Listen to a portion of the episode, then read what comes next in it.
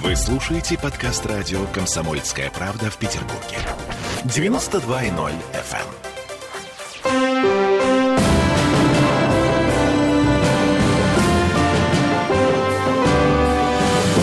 Нулевое чтение.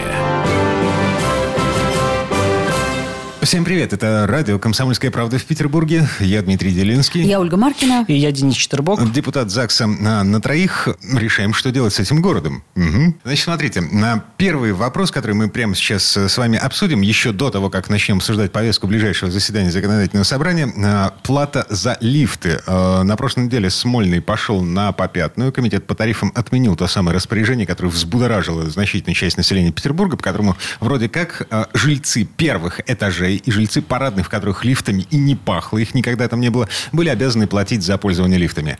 А, я правильно понимаю, это не окончательная точка, это, это многоточие в этой истории? К сожалению, да. А, надо отдать должное, что а, исполнительные органы власти пошли здесь навстречу жителям Петербурга и в том числе отреагировали на те депутатские запросы, которые поступили еще на прошлой неделе в адрес профильного вице-губернатора.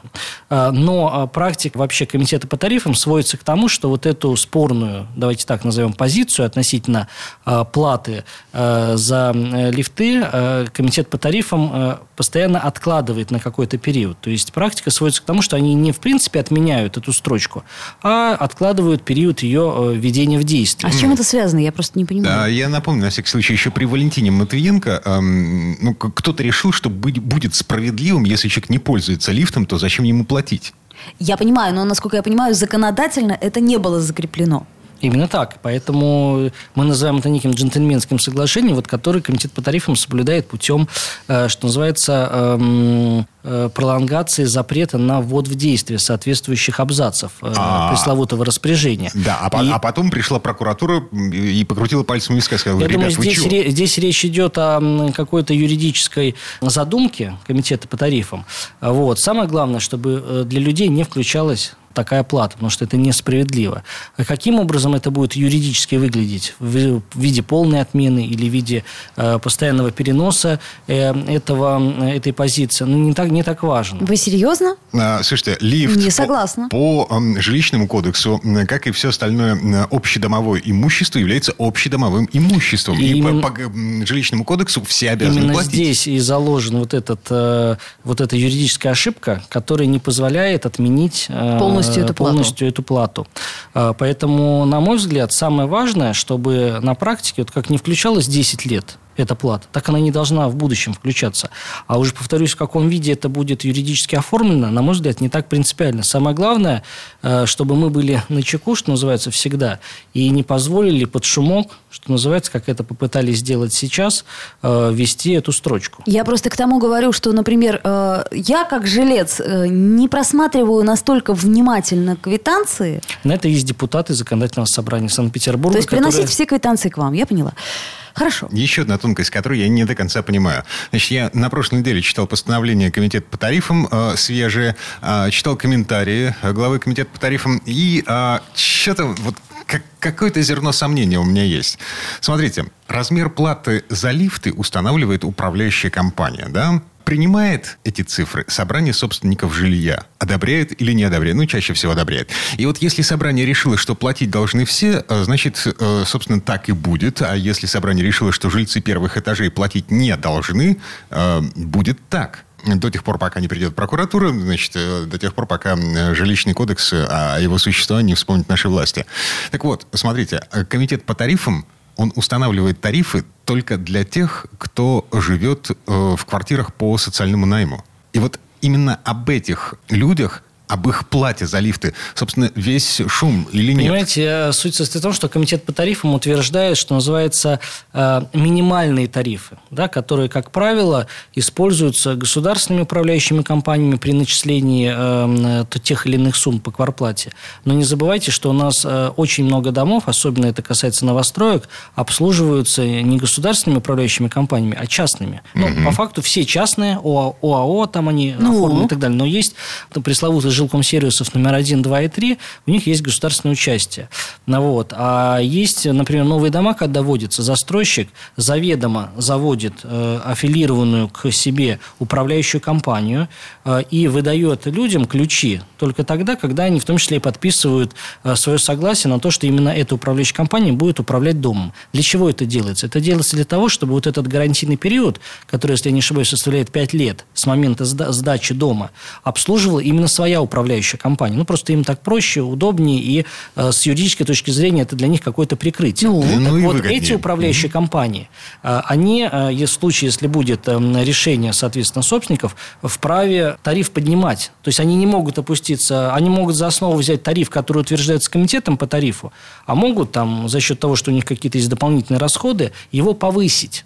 То есть вот, это, э, вот эти правила, которые устанавливаются комитетом по тарифам, и эти тарифы, это, что называется, минимальные. Угу. Минимальные. Но, вы, но они могут быть и больше. Так, но правила начисления, их все-таки устанавливает комитет по тарифам, и эти правила, они распространяются на всех жителей Петербурга, неважно. Да. Соцнайм или не соцнайм. Да, просто по соцнайму, для соцнайма посчитают по минималке, а остальные могут посчитать и больше, если будет такое решение. Но если э, в самом расчетной вот этой ведомости не будет формулы для начисления платы для жильцов э, первых этажей и жильцов тех парадных, где отсутствует лифт, то вы тогда и не начислите ее. Понимаете, угу. именно поэтому а, комитет понятно. по тарифам как бы и откладывает вступление в силу этой позиции.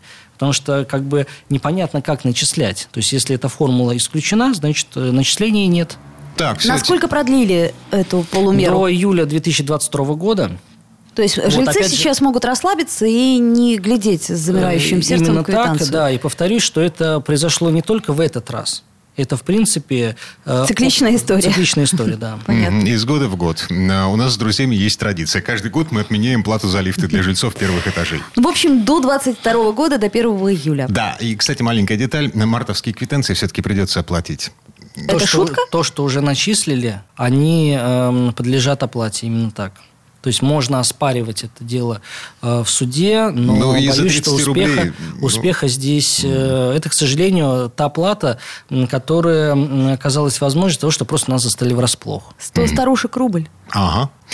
Так, движемся дальше. А, на этой неделе у нас появился еще один повод для возмущения. Зеленые зоны, да.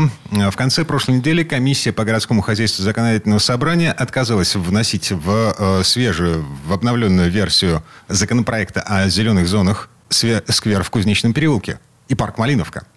Слушайте, жители центра Петербурга уже э, угрожают ложиться своими телами под ковши экскаваторов.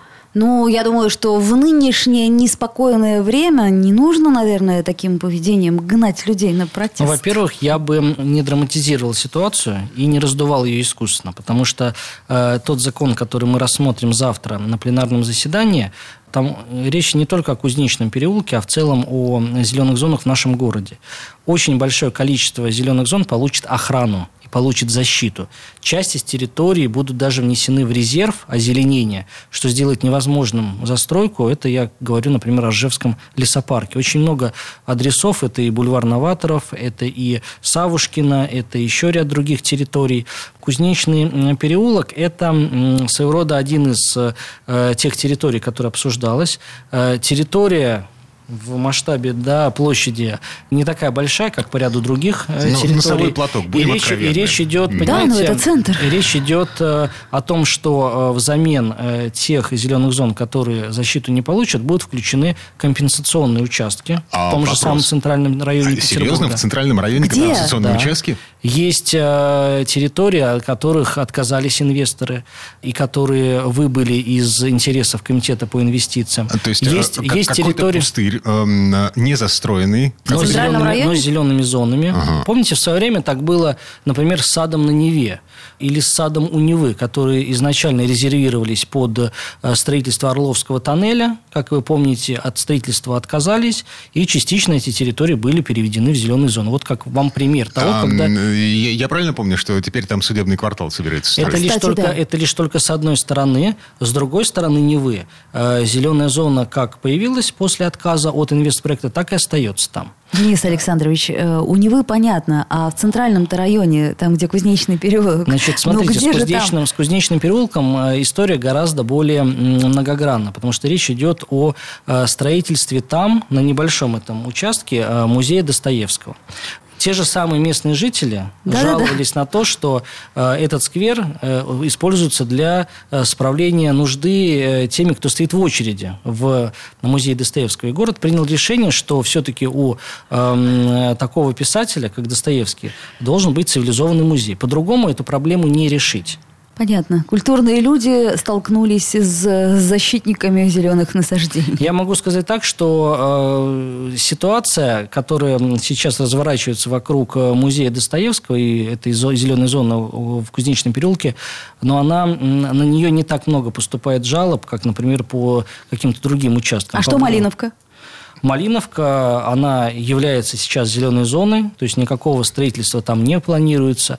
Но ну вот, в этой связи э, каких-то изменений там ну, не предполагается, проблемы там нет, в принципе. А, слушайте, и тем не менее, э, уже не первый год э, есть люди, которые пытаются внести парк Малиновка в, вот в этот закон о защите зеленых насаждений, и год за годом регулярно получает отказ. Почему? Есть определенные технические сложности, связанные с проведением инвентаризации организации, есть нестыковки э, с правилами землепользования и застройки.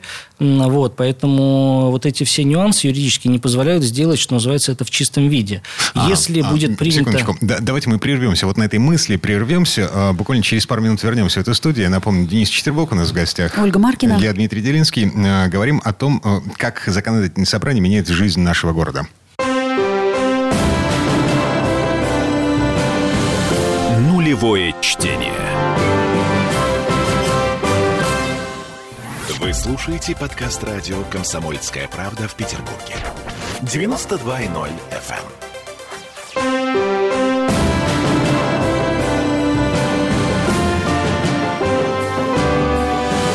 эм. Нулевое чтение.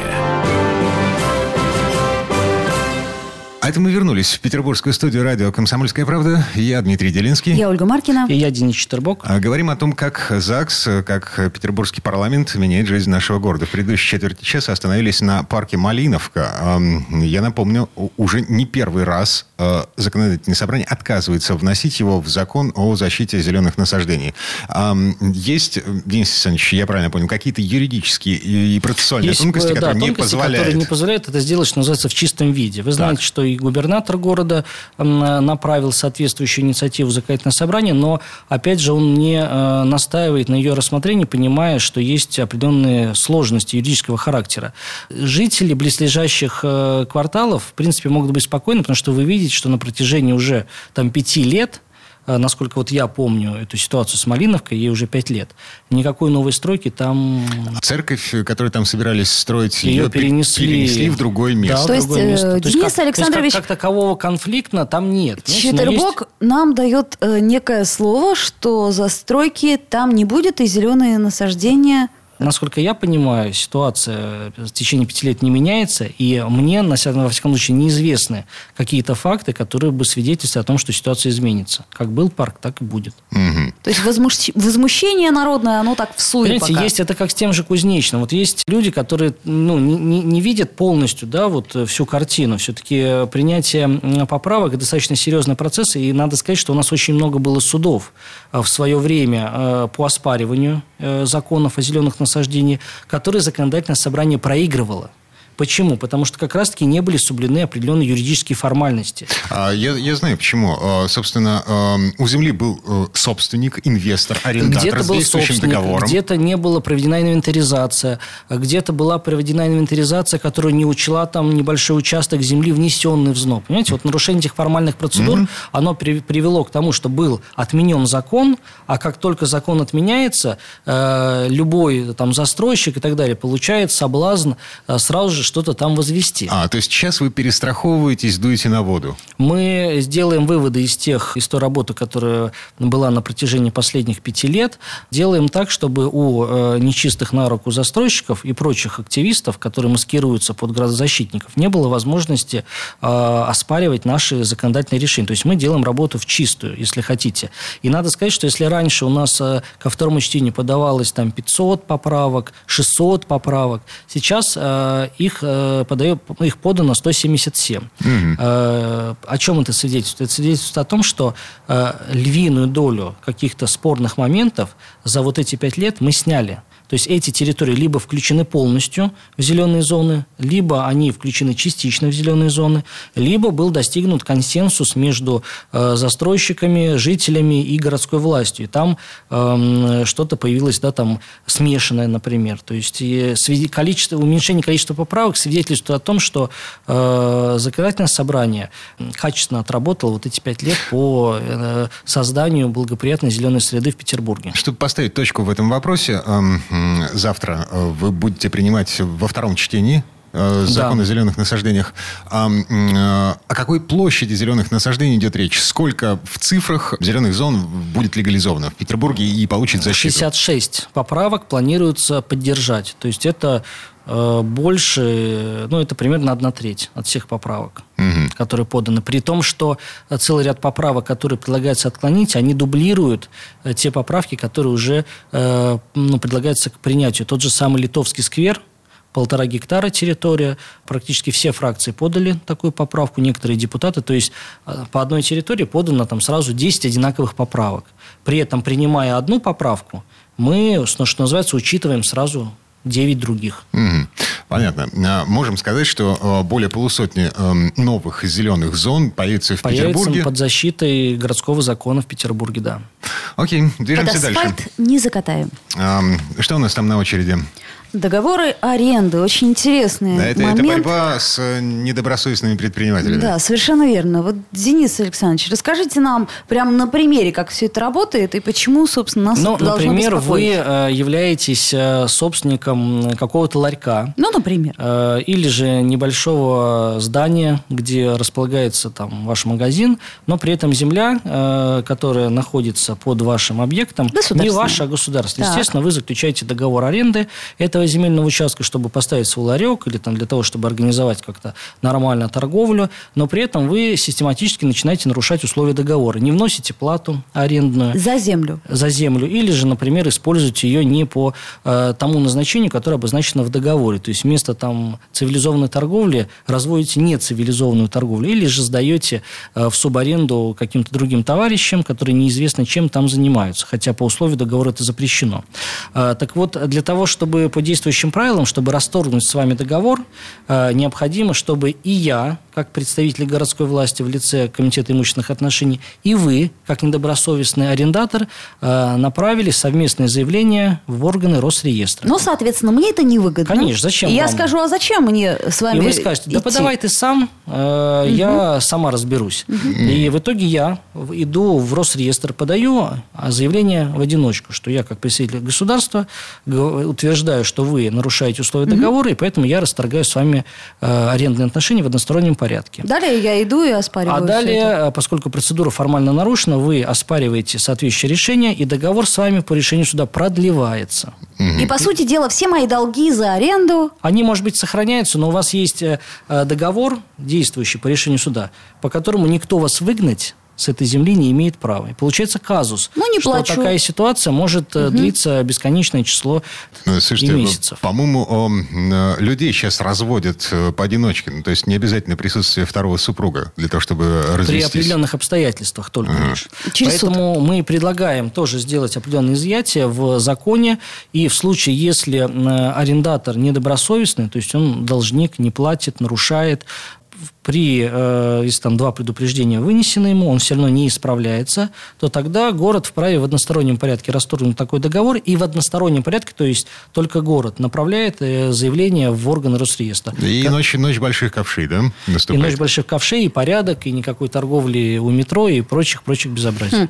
Хм. Ваши слова бы, да богу уши. Тут есть еще один нюанс, насколько я понимаю, что со временем этот недобросовестный арендатор может взять и выкупить эту землю, несмотря на то, что он недобросовестный. И самое страшное, что если под видом такого арендатора окажется будущий застройщик, который оформит собственность землю таким вот нечестным образом, а дальше, например, вместо магазинчика откроет строительную компанию и захочет на месте одноэтажного здания построить какой-нибудь 20-этажный. И что, неужели на это закона не было до сих пор? Вот ситуация, мы выявили ее на конкретных примерах. Вот э, по факту, э, вот казалось бы, такой недочет может привести действительно к тяжелым последствиям. Угу. А примеры такие в Петербурге есть? Есть. есть. Ого. Жуть какая. Так, и э, три минуты до конца этой четверти часа успеваем обсудить еще один вопрос повестки дня завтрашнего заседания ЗАГСа. Поправки в градостроительный кодекс, в процедуру э, принятия и обсуждения градостроительного кодекса. Мы не оставляем наши попытки усовершенствовать процедуру участия жителей в обсуждении градостроительных документов. Прежде mm-hmm. всего, это генплан, это правила землепользования и застройки, это проекты планировок конкретных территорий, которые определяют параметры застройки. Поэтому мы предлагаем, э, с учетом нашего петербургского опыта, а он у нас достаточно богатый, потому что люди активно участвуют в публичных обсуждениях, э, усовершенствовать процедуру подачи ваших предложений. То есть, то есть через... их можно подать теперь на сайте будет? На специальном сайте, где они автоматически должны быть включены в итоговый протокол публичных слушаний. Мы хотим усовершенствовать процедуру процедуру э, выставки, экспозиции. То есть внятные картинки для Внят... обыкновенных в... жителей. Внятные картинки, это конкретные параметры будущей угу. застройки Цифры. и так далее. Что все это было прописано угу. в законе. Угу. То есть на, то, то содержание, которое в обязательном порядке должно получить свое отражение в экспозиции. И, конечно, необходимо урегулировать порядок предоставления консультаций, поскольку градостроительная документация достаточно сложная, и по действующему закону гражданин вправе обратиться за консультацией. А, то есть, в принципе, я имею доступ ко всем документам, но, что называется, понять, понять их не могу. сложно. И поэтому меня интересуют детали, а детали мне уже да, объяснит но только специалист. в законе не указано, в каком виде вам должна быть оказана эта консультация, как глубоко она вам может быть оказана. Может быть, вы пришли э, и под видом консультации на экспозиции пытаетесь решить какой-то свой частный вопрос в суде. Такое угу. тоже бывает, к сожалению. Бесплатная юридическая консультация. Что-то типа того. Поэтому для того, чтобы вот это все как-то упорядочить и Конечно, самое главное – гарантировать право граждан на получение достоверной информации о городеятельности. Мы предлагаем наши комплексные поправки. Ну и, конечно, вишенка на торте – это э, предложение вернуть все-таки э, утверждение правил землепользования и застройки э, в лона парламента. Угу. Сейчас этим Смольный занимается, да? А после корректировок э, федерального закона только в городах федерального значения этим вопросом занимаются э, органы исполнительной власти, то есть правительство, хотя во всей остальной стране этим занимаются э, представительные органы. Потому Петербург именно... важный, важный город, да. Ну, вообще, это потому второй. Что, потому что именно парламент утверждает генеральный план, а правила землепользования и застройки, они эм, развивают генеральный план. Угу. И поэтому, если воля законодателя на принятия генерального плана ясна в тех решениях, то далеко не всегда решения по правилам землепользования застройки нам понятны. Так, на этой мысли мы, пожалуй, поставим многоточие. Вот. Это далеко не все, чем будет заниматься законодательное собрание Петербурга завтра. А, в 10 утра в Мариинском дворце, собственно, открывается очередное заседание. На этом, наверное, все. Попрощаемся. Всем спасибо. Я Дмитрий Делинский. Я Ольга Маркина. И я Денис Четербок. Берегите себя.